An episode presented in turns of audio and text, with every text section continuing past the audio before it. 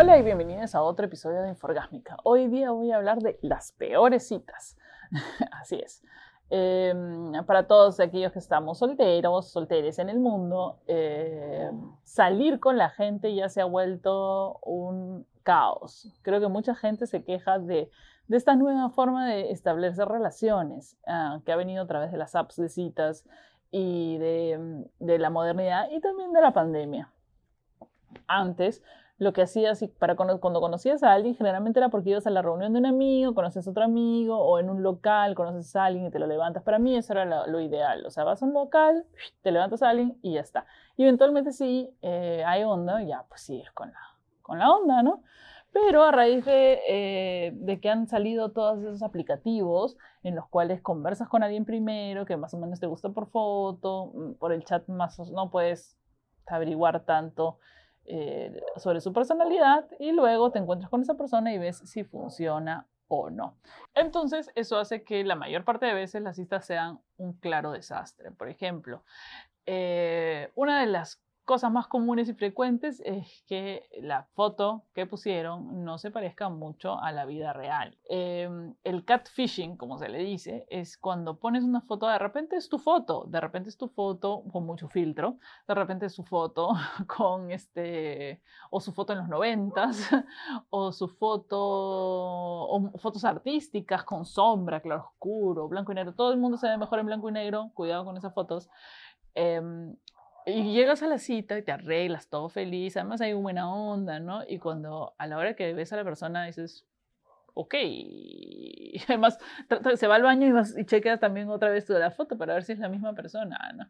En algunos casos hasta ponen fotos que nada que ver. Y los peores son aquellos que ponen las fotos que, que de stock, que, o sea, no se quieren, no quieren conocer a alguien o ya están resignados ya.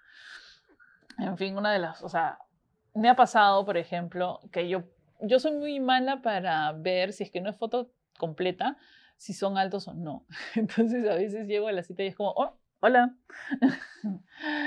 y a mí no me molesta. Yo estaba casada con una persona más chata que yo, pero es gracioso eh, en, en, el lugar, sobre todo porque soy una mujer muy alta y a veces ellos mismos también ponen cara de que, ok, ¿no?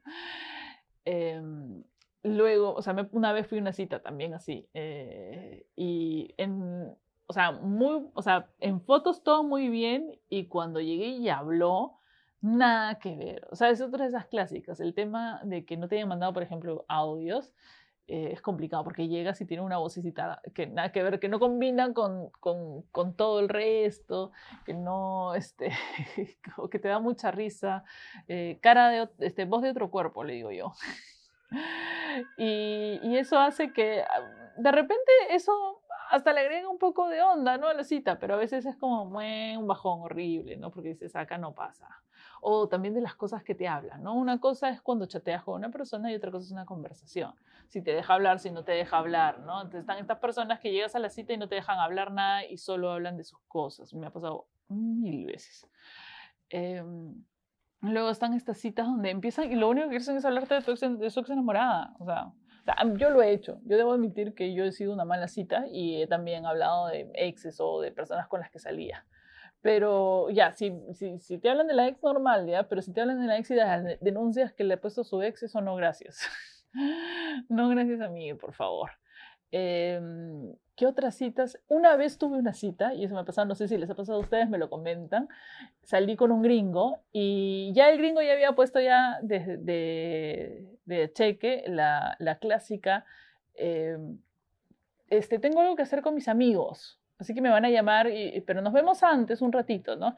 Esa es la clásica de voy a ver si me gustas y si no me, me largo ya tengo una excusa de que tengo que ir a ver a mis amigos. Y efectivamente se fueron a ver a sus amigos, o sea que no. Esa era la época de que además que yo tenía la baja autoestima, o sea que eso peor me cagó. Luego está el clásico huevón, me ha tocado un tipo con el que salí una vez a, ¿cómo se llama?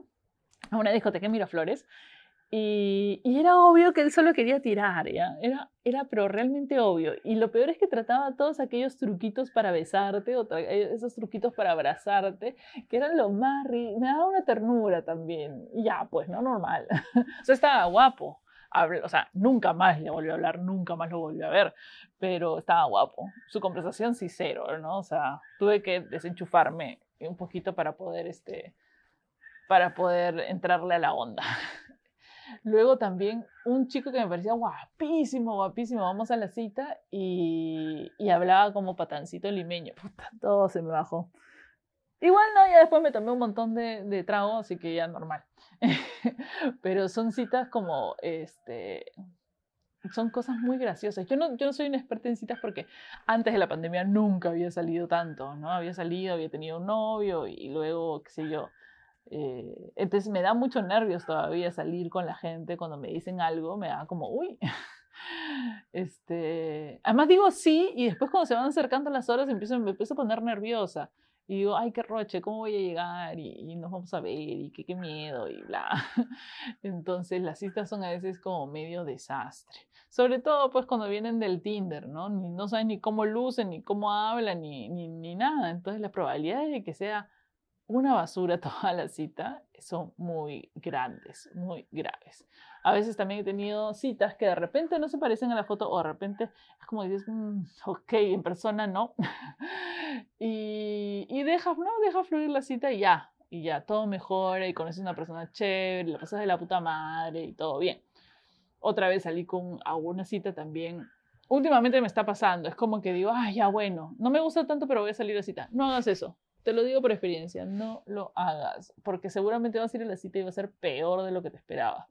Este, y la forma de hablar y cosas, es como un desastre todo esto del Tinder. Disculpen, disculpen, me pongo así. Este, bueno, a ver, no sé, cuéntenme sus experiencias eh, sobre citas eh, en Tinder, qué cosa, qué cosa cree que es lo peor que le pueda pasar en una cita. Eh, aparte del hecho de que no llegue. Eso también me ha pasado, ¿verdad? Una vez quedé con una persona en la puerta del cine de Lóbalo Gutiérrez y yo estaba en la puerta esperando y, creo que lo vi con unos amigos, pero no, ni lo vi bien y, nunca llegó y nunca me volvió a hablar. También había quedado con otro que supuestamente fue, iba a ir a recogerme a, mi casa y nunca me escribió más. De hecho, me gustó.